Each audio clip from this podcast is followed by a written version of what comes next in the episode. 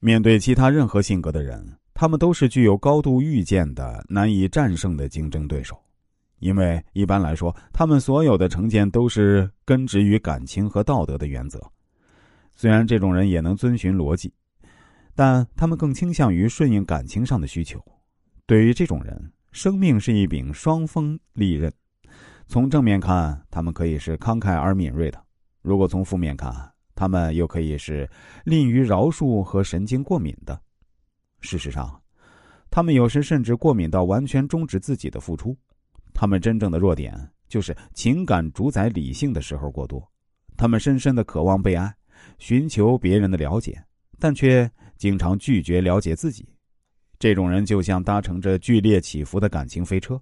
敏感于所有琐细的事件，因此他们也就常常暴露在感情的创伤下。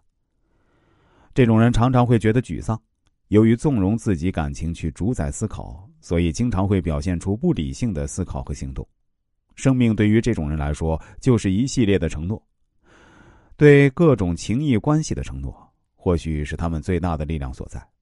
他们乐于享受与同伴关系。而且甘愿牺牲自己的利益来分享亲密的情愫，这种人会毫不保留的把自己奉献给一个值得珍惜的情谊。由于他们乐于承诺友情，这种人所深交的友情经常可以长达一辈子。他们是高度可靠的朋友，而且把口头诺言视为任何行诸笔墨的约定。他们对自己能维持长久的关系引以为自豪。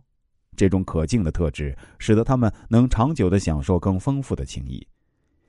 这种人对人忠心耿耿，他们的承诺在顺境或逆境中，同样这种人的信条。如果一件事情值得去做，那就要把它彻底做好。自律是这种性格核心的特质。把他们置身自己的一个计划，通常会迸发出他们人性中最耀眼的一面。他们寻找能够发展多方面才华的机会，这种永不间歇的自我训练为他们的生命带来稳固和秩序。就是因为他们踏实的步履和可预测的天性，他们带给人们一种很安全的感觉。在安全感受重视和被提倡的环境中，这种人最能得志。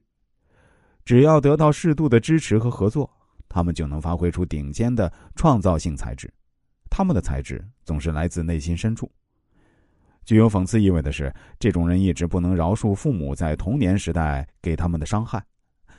要在听众中分辨出这种人是十分容易的事儿，只要问谁还能清楚的记得幼儿园老师怎样教训你们的，请举手。